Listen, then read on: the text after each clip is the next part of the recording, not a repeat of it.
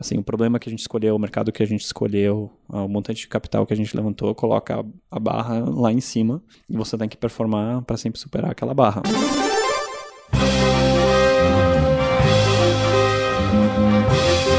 Eu sou o Paulo Silveira. Eu sou o Rodrigo Dantas. E esse é o Like a Boss.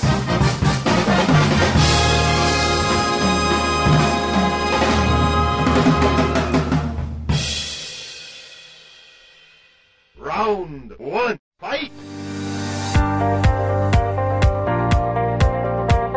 Florian Hagenbuch é CEO e fundador da Loft e ele é o nosso boss de hoje. Florian, você pode contar pra gente um pouquinho qual é o problema que a Loft está tentando atacar e se você passou por esse problema? Sim, com certeza. É, a gente está atacando o problema da intransparência é, e dificuldade de se transacionar no mercado de imóveis no Brasil. Né? Na verdade, a gente tem uma visão global para o negócio, mas a gente começa a partir do Brasil. É, e a dificuldade que a gente sente é, é muita intransparência no, no quesito precificação. É, então, é uma dificuldade de saber quanto vale um imóvel, é, quanto você deveria pagar por ele. E aí eu estou falando muito de imóveis usados, não estou falando tanto dos imóveis novos, é, os imóveis primários. É, falta de liquidez é, desses imóveis também e muito da questão da insegurança jurídica, né? O problema de documentação é, e esse tipo de coisa. E, cara, eu sempre gosto de contar uma história que, que eu passei pessoalmente é, para ilustrar um pouco do problema que a gente está resolvendo aqui. É, mas eu comprei um, um, apartamento faz uns dois, três anos e eu achava que o apartamento tinha 187 metros quadrados. Era usado? Usado. É. e eu comprei de tipo uma loft, assim, um cara que reformava e tal, e um, um apartamento muito, muito bacana. E aí a gente, numa dessas, estava olhando uns apartamentos no nosso funil de aquisições e a gente foi visitar um apartamento próximo ao meu. E a gente deu uma volta e aí um dos meus sócios falou, olha, esse apartamento aqui, ele tá cadastrado como 180 metros, mas não tem 180 metros não. E a gente deu uma medida, a gente tinha uma treina laser, a meio que mediu por cima e dava uns 140, 150 metros. E aí eu tava andando assim no imóvel e tal, e olhando um pouco os quartos, e eu falei, meu, parece muito o meu imóvel, parece muito o meu apartamento, assim, da disposição e tudo mais. E até a, a estrutura por fora da fachada parecia que tinha sido feito pela mesma construtora, enfim.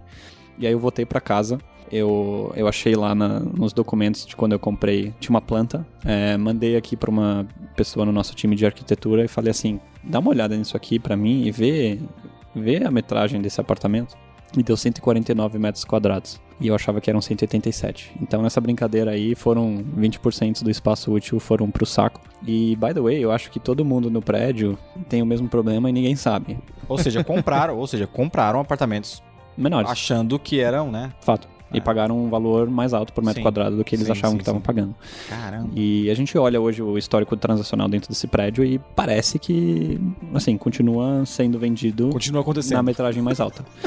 Então, acho que esse é um dos problemas que, que a Loft resolve, né? Assim, acontece muito aqui de entrar apartamento menor do que é de fato e a gente sempre anuncia na metragem real. E já mais de uma vez a gente tomou prejuízo por causa disso, mas acho que faz parte da nossa missão de trazer mais transparência e mais informação para esse mercado que é, é muito muito carente disso. Então eu passei já por esse drama pessoalmente. Mas não foi por causa disso que eu, que eu comecei o negócio. É só uma, uma historinha legal é, para contar. A gente conhece um pouco a sua história já, até para os empreendimentos anteriores, mas quem que fundou a Loft? Foi o mesmo time que fundou a Print?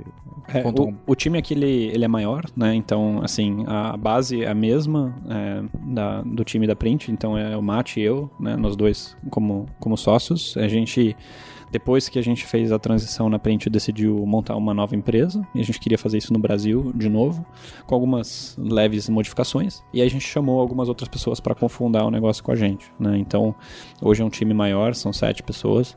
E a gente tentou fazer um mix entre empresas que vêm do setor, pessoas que vêm do setor de, de tech, né, empreendedores tech, é, como eu, o Mate, é, mas também é, expertise do mercado de real estate. É, então eu diria que o core é o mesmo, mas é um, um time um pouco, um pouco maior nessa segunda nessa segunda jornada. Então, hoje, qual é o serviço que a Loft presta para eu que entrar no site aqui? O que, que eu posso comprar ou usar? Hoje, a gente faz duas coisas básicas. É, hoje, você pode vender o seu apartamento para gente. Então, se você é um vendedor de imóvel, a gente resolve seu problema de liquidez, é, te oferecendo um preço instantâneo e um pagamento à vista.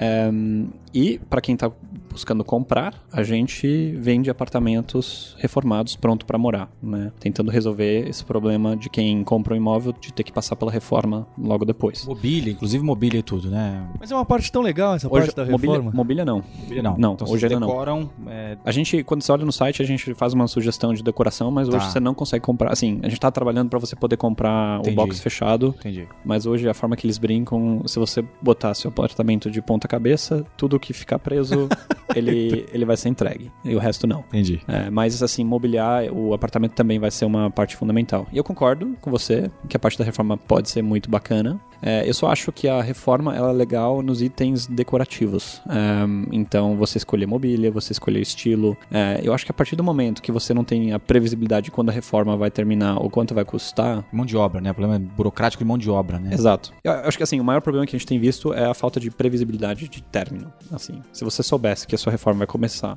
e ter o meio e o fim, é, talvez seria menos dolorido do que, do que é hoje. E eu acho que é esse problema que, de certa forma, a gente resolve. E, by the way, a gente vende muitos apartamentos durante o período de obra, porque existe uma questão de customização que os clientes gostam de fazer e a gente permite fazer. É, e aí a gente, mesmo assim, garante o prazo final. né? E isso é contratual, como quando você compra um apartamento novo. Então, acho que muito da experiência de comprar um apartamento novo a gente traz pro, pro mercado de usados.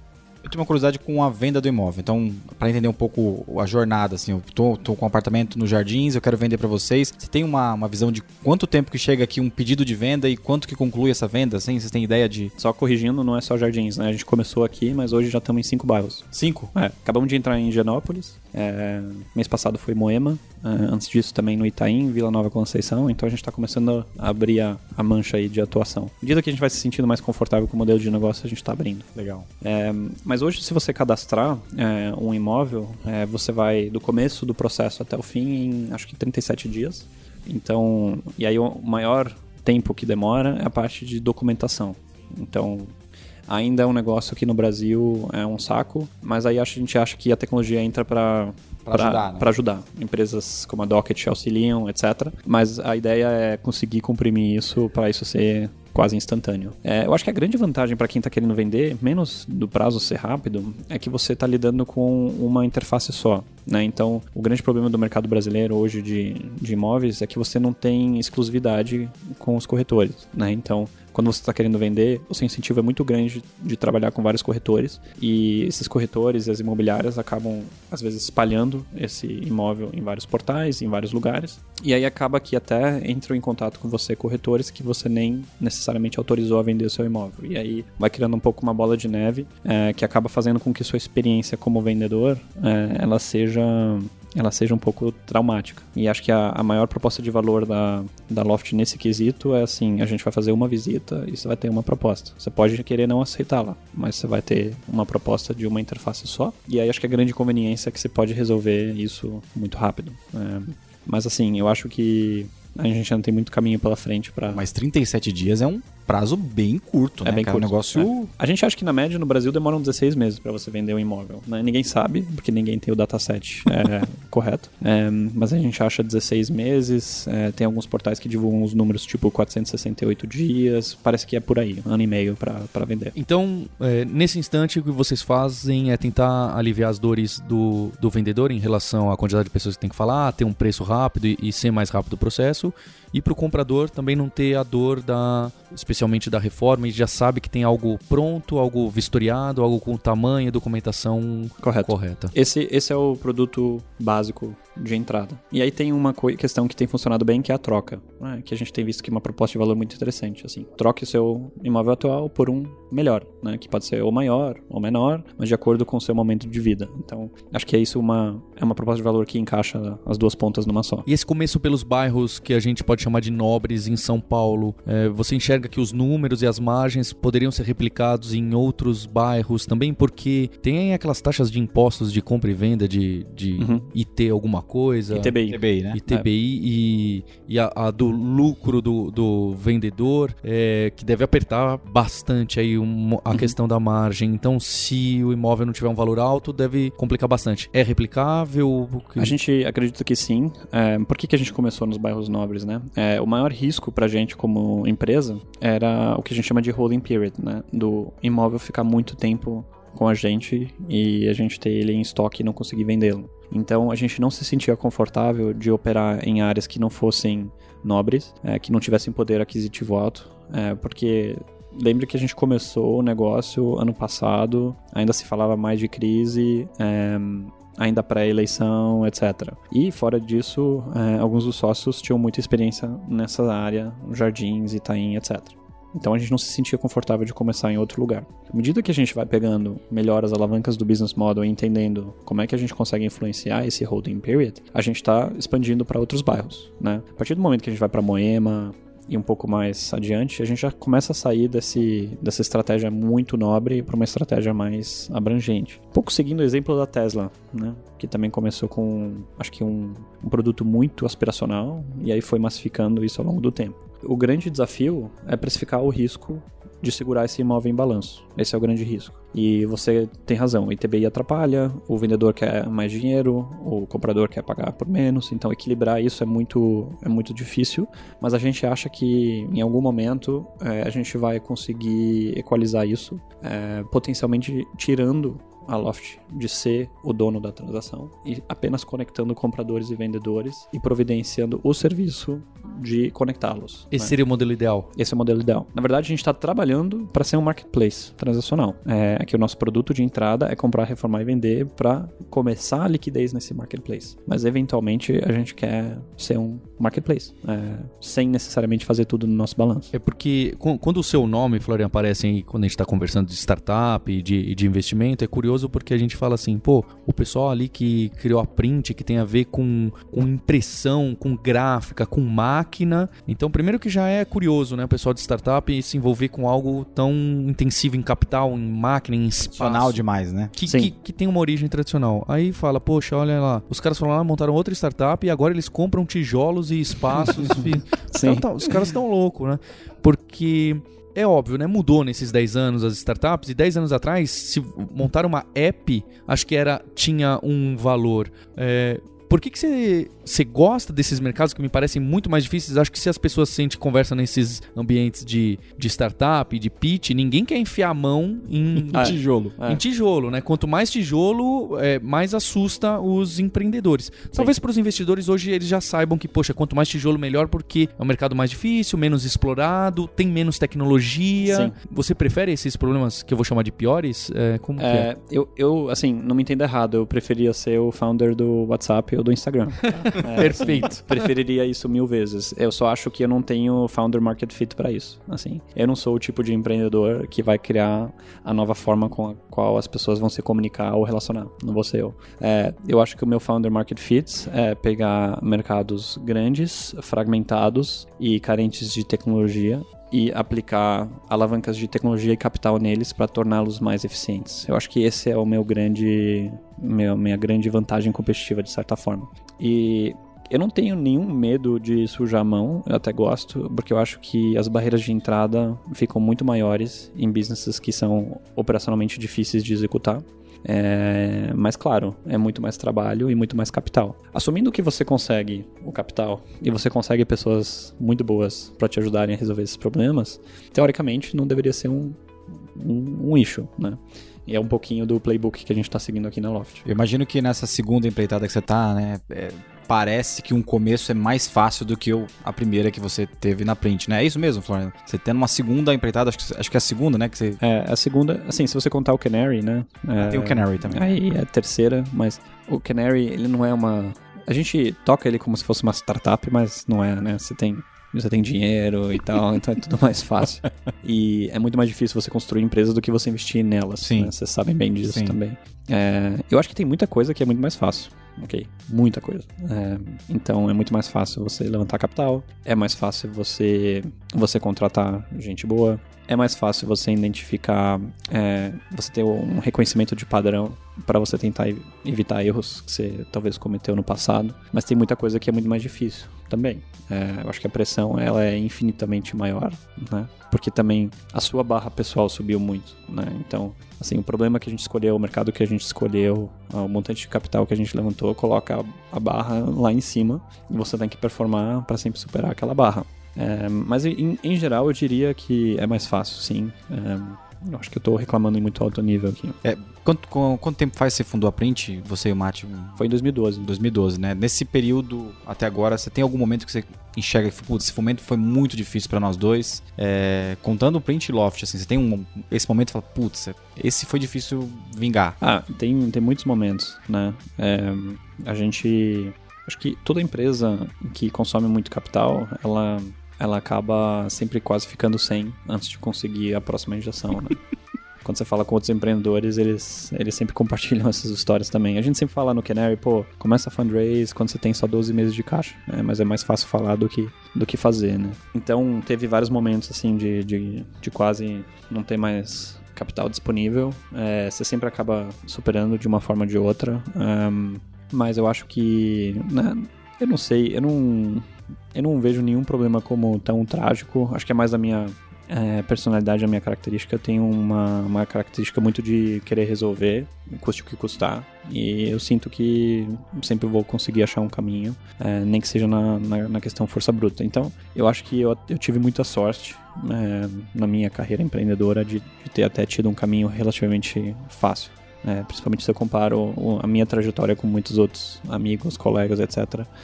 So far, so good, assim. É, então não consigo apontar para um momento específico e falar, putz, isso quase não, não deu certo. Engraçado, o elemento sorte surgiu de novo, né? Tem- a gente tá conversando bastante de empreendedor, né? No Like a Boss e, e muitas pessoas falam assim, olha, parte da minha jornada eu dedico a uma 20% de sorte, eu tive muita É sorte, o né? imponderável, não é? Eu, eu, eu acho que é mais. Assim, eu chutaria 50% sorte e 50% perseverança. E eu acho que a perseverança, ela só aumenta é, a sua chance de ter sorte. Isso, isso, é isso isso. Esse é um, essa é uma boa mentalidade. É. Aí o, a grande, o grande problema é que o empreendedor, ele confunde é, né, você ser meio tenaz com você ser teimoso. Exato. E aí você saber, cara, quando que você tira o plug, né? Quando que você acaba meio que desistindo é uma decisão muito difícil para muita gente. Uma coisa que eu observo no Brasil, né, assim, pelos investimentos e pelos angel investments que a gente faz e compara com fora do Brasil, cara, as empresas no Brasil elas não, não morrem, né? não morrem. Assim, o cara vai, vai, vai, vai, vai. E é muito legal de ver, mas também acaba sendo, às vezes, economicamente irracional. né?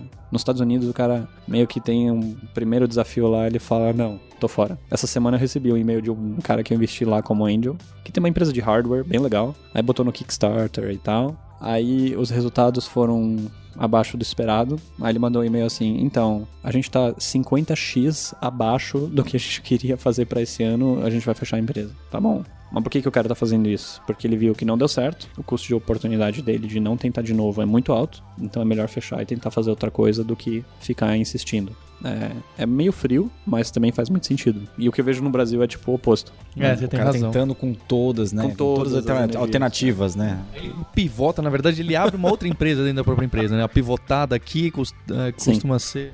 Sim, então eu observo muito disso. É, mas eu acho que é 50% perseverança e 50% sorte. Hoje a Loft, qual que é o tamanho em relação a colaboradores e em relação a- ao estoque de, de apartamentos que eu imagino que deva estar crescendo numa velocidade maluca? É, na verdade, o, o estoque até tá crescendo menos rápido do que a gente gostaria. É, é- é engraçado, mas a gente aprendeu, é meio óbvio agora, mas a gente aprendeu que a gente só consegue vender uma parte do estoque. Faz sentido, né?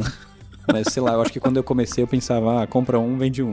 né? E não é bem assim. Principalmente quando você tá no, no começo e você não tem o funil ainda para conseguir achar o produto certo para a pessoa certa, né? E é uma decisão muito importante na vida das pessoas. Então é um negócio que não é tipo vender cartão de visita, né? Não que isso seja fácil por outros motivos. É, mas a gente tem hoje, eu acho que uns 40, uns 40 apartamentos à venda, mais ou menos. É, a gente está crescendo a um ritmo muito bom. Esse mês a gente vai comprar 38, 39 apartamentos e vender 13. Então a gente está em um ritmo de 50 transações.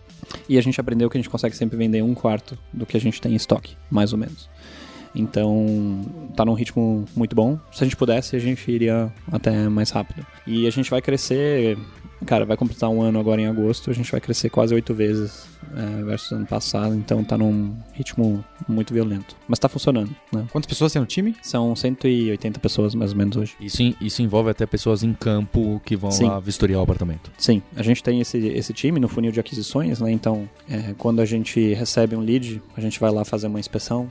São 60 pontos que a gente avalia. É, o legal disso é daí jogar isso num modelo de data science para ver qual dos fatores realmente tem impacto no valor e não. É, o problema é que o ciclo é muito longo, né? Então a gente só vende o apartamento depois de uns meses. Então demora muito para a gente ter esse feedback loop para conseguir ajustar o funil de, de aquisições. É, a gente tem também no time toda a arquitetura. né? A gente entende isso sendo uma, um dos diferenciais competitivos da empresa. É, e a gente também tem os engenheiros que tocam as obras. Né? E aí é muito legal, porque a gente tem conseguido muita eficiência nesse processo. Então hoje um engenheiro nosso consegue tocar 8 a 10 obras é, sozinho. E aí você começa a ter network effects, scale effects, que você como pessoa física na sua obra jamais teria. né? Então você consegue realmente serializar um pouco a- essa produção ou essa reforma de apartamentos. Fornecedores etc. É, fornecedores, mão de obra, processos, etc. E aí começa a ser muito parecido com o que a gente fez na Print. Muito parecido. Óbvio em outra escala, mas muito parecido.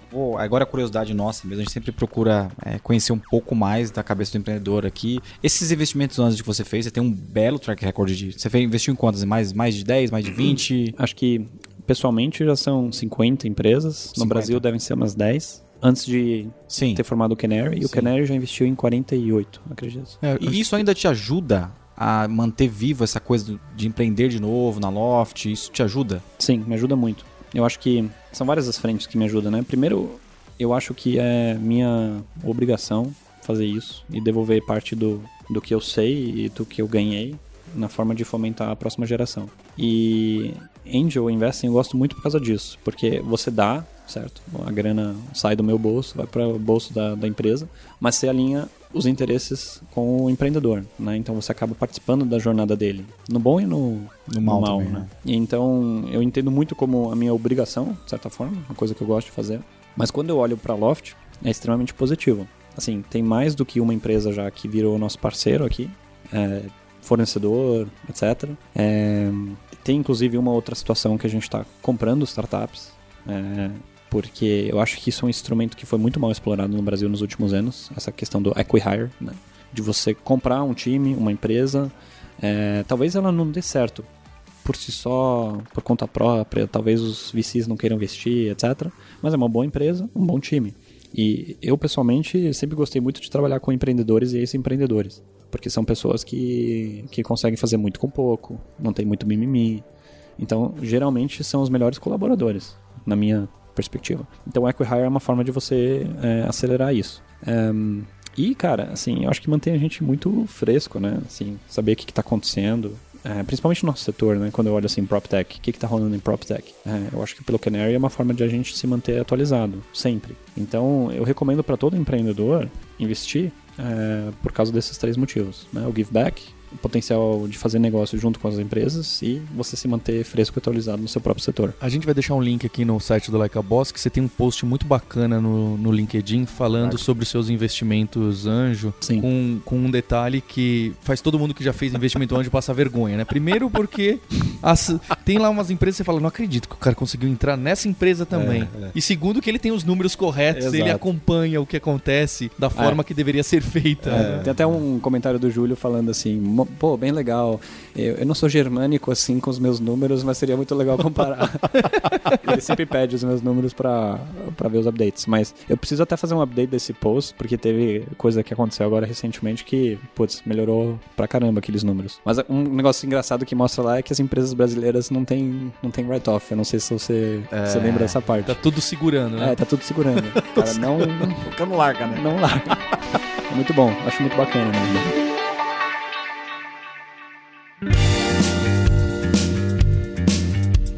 Flória, antes da gente ir para a segunda parte, a gente queria convidar você e os ouvintes do Like a Boss para participar do nosso grupo do Telegram. Se você for lá em t.me barra grupo Like a Boss, tem uma galera lá já já tá compartilhando, conversando e, e comentando os episódios, tá um grupo bem legal. E eu também queria convidar o ouvinte para entrar em vind.com.br barra Like a Boss. A gente fez um conteúdo exclusivo para os ouvintes do, do podcast um conteúdo que fala um pouco sobre a transformação digital das empresas, é, sobre produto e tem um conteúdo bem legal sobre finanças. vinde.com.br barra like a boss. E também ficou o convite para você acessar a websérie da Lura, que é o Thinking with CEOs, que agora entrou em episódio com o Fatala, que é CTO da Magazine Luiza e fala sobre essa transformação digital lá no grupo da Magalu, Luiza Labs, que é um case super famoso. E você tem 10% de desconto acessando a lura.com.br barra likeaboss. Acho que já temos quatro episódios dessa websérie em vídeo que a gente se aprofunda com entrevistas com CEOs que passaram por aqui, CTOs e outros CEOs que também não passaram e que fazem essa websérie, tem entrevistas com CEOs e líderes de startups, alguns que passaram por aqui, outros que não passaram, com mais profundidade em assuntos específicos. Round two, fight!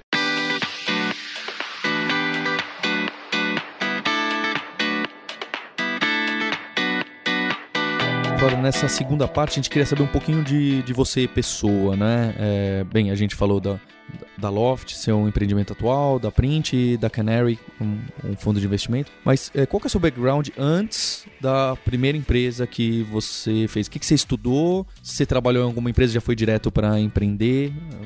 De onde você vem? Na verdade, eu, eu sempre quis estudar administração, então sempre gostei dessa parte mais business da coisa. Eu sou alemão, né? Então ia fazer faculdade lá, mas quando eu visitei, eu não gostei muito do, do sistema educacional lá. Ele é bom ele é grátis, mas ele é muito, muito anônimo. E aí eu decidi tentar entrar numa faculdade nos Estados Unidos e acabei fiz, fazendo administração em, em Wharton, com uma pegada muito finance, né? Então, finanças.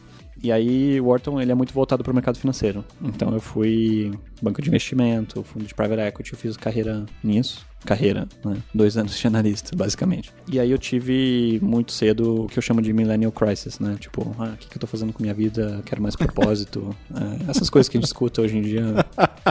Que é muito da... Eu descobri que eu sou millennial também. Eu achava que não, mas eu sou. E aí, e aí eu decidi atuar em cima disso. Falei, meu, vou, vou pedir as contas e vou empreender. E aí o Brasil tava bem naquela fase de muito estrangeiro fazendo startups em e-commerce. E aí eu falei, cara, eu vou ser um desses caras, vou pro Brasil, tem muita oportunidade e foi meio que assim. Mas antes de empreender, eu trabalhava no mercado financeiro. E você é sua segunda empreitada também com liderando uns times. Como é que você define seu papel agora como co-founder e CEO da Loft? Agora, qual que é o seu principal papel aqui? Cara, é uma ótima pergunta. Eu também não sei responder. Eu tô tentando descobrir. É, e tem sido um exercício interessante. A, a forma que eu resumia anteriormente é que na minha primeira empresa, eu era meio que o goleiro o cara que organizava a defesa, o número 10 no meio de campo e o cara que fazia o gol lá na frente. Né? Então, bastante envolvido. Eu acho que muito founder vai se identificar com isso. Né? Aquele, aquele papel mais de o cara que toca né, uhum. na empresa. E eu acho que desde o começo aqui na Loft eu tenho tentado ter mais o papel de técnico e menos de jogador. Então, sabe aquele técnico que tá na beira do campo, que ainda é, é, é meio. É mais no basquete, eu acho que você vê. O cara é, é, meio novo ainda. Sim. Tipo, daria para ver ele correndo no campo e também. fazendo cesta e tudo mais, mas não deixam porque os outros caras obviamente são muito melhores. Eu me sinto meio que como esse cara. E, e, eu tô tentando, então, menos ser o cara que faz o gol ou faz a cesta e mais tentar achar as pessoas certas e colocar eles no lugar certo para fazer aquela cesta. Né? Então, um pouco mais fora de operação. Sim, mais Já- coach. Mais já- coach e mais, mais, mais inspiração, mais motivação. E aí, acho que a dificuldade que eu tenho visto é como é que você influencia a decisão de uma empresa, de um time, é, como é que você é, faz a companhia ir para uma certa direção sem você dar top-down, sem você falar, não, tem que fazer isso agora. E como é que você é um coach, mas é próximo o suficiente do, da ação do jogo ali é, para você não perder o senso de realidade. Essa é a grande dificuldade que eu tô, que eu tô identificando. Então, pra- pra- o quanto você dá de autonomia pros Correto. times e pros liderados versus. Correto. Cara, assim, o time que a gente tem aqui hoje tem umas 10 pessoas que poderiam tocar a empresa, facilmente. Então, se você tem um time tão bom, Não faz muito sentido você ficar se intrometendo na- no micro. Só que se você fica só no macro, é, você meio que entende que, putz, é, existe uma certa, uma certa carência, uma certa necessidade de, de alguém com o meu papel. E aí tô tentando entender exatamente o que, que é esse papel para poder executar ele da melhor forma possível. Né? A Flora aqui, ela tá rindo porque ela sabe bem dessas discussões. Porque devem te questionar tanto, ah, ele tá muito longe ou ele tá muito perto, tá se envolvendo na, na operação. É, a gente sofre bastante disso e acho que faz sentido, são questionamentos que Sim. a gente tem que pensar o tempo inteiro. Qual é a sua rotina aqui na empresa? Você tem uma agenda mu- muito maluca e cada semana completamente diferente? Ou você tem organizado one-on-one e reunião geral e o e-mail, o meu e-mail nesse horário? Ou é tudo acontece lá no WhatsApp e ninguém sabe o que tá acontecendo? Como que São é ótimas perguntas, eu adoraria ter essas respostas, né? mas eu tô, eu tô aprendendo. É, eu, eu entendo a necessidade de ter rituais, então, com o meu time direto, eu tenho one-on-ones é, com todo mundo, semanais, muito importante. É, eu tenho um outro ritual que é com o meu time de management, uma reunião semanal mais comprida, é, só para quesitos de alinhamento. É, a gente tem um ritual como empresa, como um todo, um all hands que a gente chama aqui de rooftop, até porque é lá no alto e tal, é, que é muito boa, que a gente faz a cada 15 dias, e aí é muito mais assim, manter todo mundo in the loop, o que está acontecendo, tem sido muito bom também. E aí eu tô criando alguns rituais maiores de, de proximidade com os times, então cada semana tentando pegar um time especificamente e me aprofundando ahn, neles mais nível... Ouvir deles. É, mais a nível ouvir, Um papo reto mesmo, né? papo reto e aquele, sabe aquele formato mais Ask Me Anything, Ah, tá. que eu, Ok. que eu gosto bastante. E você vê, né, no All Hands as pessoas se portam diferente do que numa reunião de time. Então, tentando um pouco explorar isso. E aí, sim, esses são os rituais que eu encontrei. Fora isso, cara, tem um monte de coisa que pipoca. Eu tenho uma dificuldade muito grande de falar não as coisas. Muito grande. É uma... Eu sempre tento estar muito disponível e acaba me comprometendo. E-mails, especificamente, eu comecei a colocar na agenda, tipo, bloco e-mails, bloco e-mails, bloco e-mails. Porque se eu deixo a minha, a minha agenda é livre, né, aberta. Se eu deixo aberto, cara, em top de coisa. E aí eu tô tentando me envolver nas coisas que realmente importam pro negócio. Então, essa semana, por exemplo, é muito é, planejar o roadmap de tecnologia para os próximos dois meses. É um assunto importante para mim.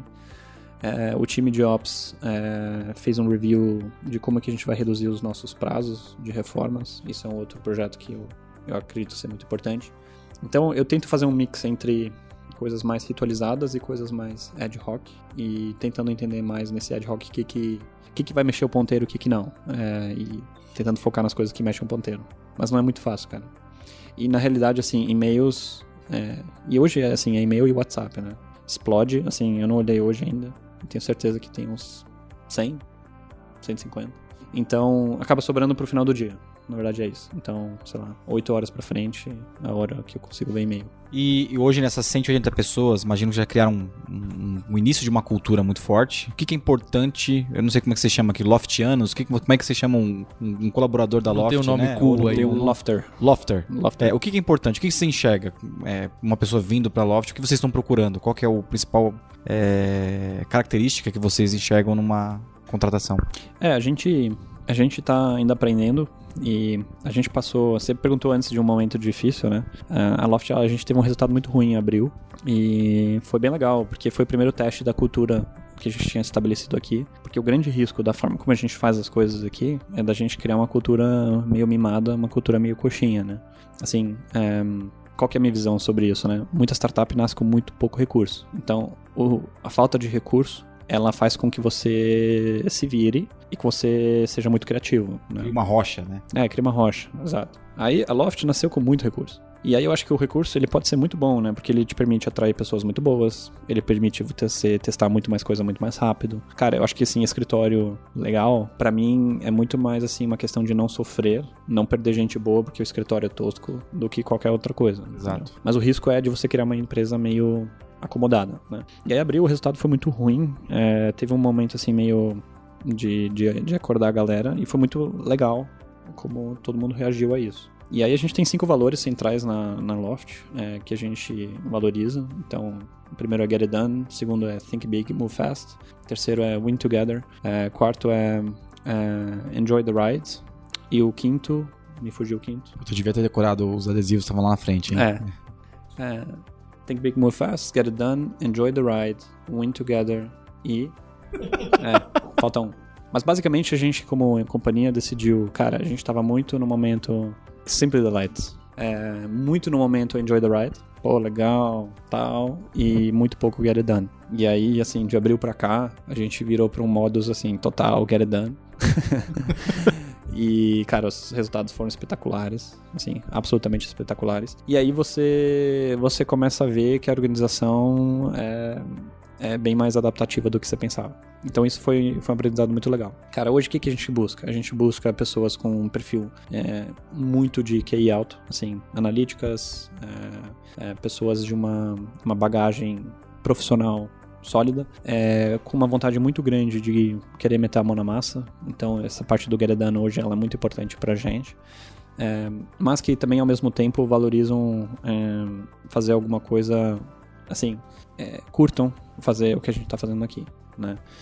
Porque eu acho que o Enjoy the Ride ele vem muito de um desejo de que, cara, startups são muito são muito ferradas, né? Assim, é, é trabalhar muito, ganhar pouco, em tese. Então, se você não curte o que você faz, isso é um, um problema muito grande. E aí, assim, a gente busca pessoas muito autônomas, né? Até porque essa cultura mais descentralizada, mais hands-off, ela precisa de pessoas que consigam operar com incerteza, insegurança e sem um direcionamento 100% preto no branco. Até porque é, qual é o plano de cinco anos da Loft exatamente é complicado, né? As pessoas têm esse questionamento às vezes e elas precisam saber que Sim. tem coisas que vão mudar. Com certeza vão mudar. Sim. A gente tá fazendo um exercício legal agora de visão mais de longo prazo pro business, porque acho que o que as pessoas enxergam é muita superfície do que tá na nossa cabeça, né? O que você enxerga hoje é comprar, reformar e vender, né? Mas isso pra gente é só um produto de entrada para algo muito maior. E eu acho que às vezes falta a galera conseguir enxergar isso. E o que a gente não sabe é como a gente vai chegar lá. Não sabemos. Se eu soubesse, eu faria exatamente tudo o que é necessário para chegar lá. Mas essa insegurança incerteza faz parte da inovação para mim. Então é um pouco diferente de print também, porque era muito mais fácil de enxergar o começo, meio e fim, muito mais. Mas a inovação propriamente dita era muito menor. Florian, muito obrigado. Você deu uma Legal. lição pra gente. Somos fãs do seu, do seu trabalho, do, do, do seu, seus artigos. É muito legal estar aqui conversando com você. Muito bom. Bacana. Joia, obrigado pelo convite. Muito legal ainda antes desse episódio com o Florian. Bem legal e, legal ver também que é um cara que empreende pela segunda vez. Ele teria tudo pra parar de empreender ou focar no, no- no- na carreira de investidor de fato, mas não. Parece que é um, um negócio que pica as pessoas e não para, né?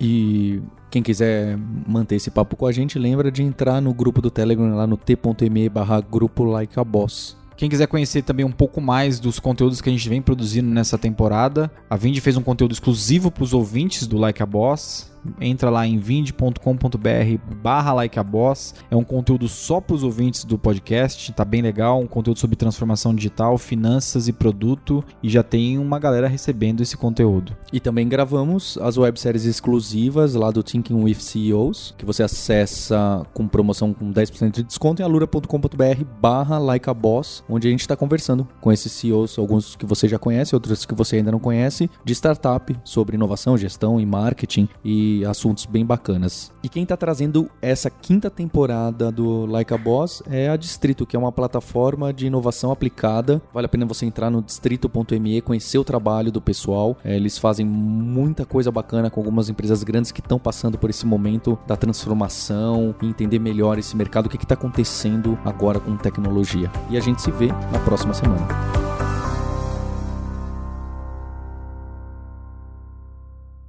You win! Este podcast foi editado por Radiofobia, podcast e multimídia.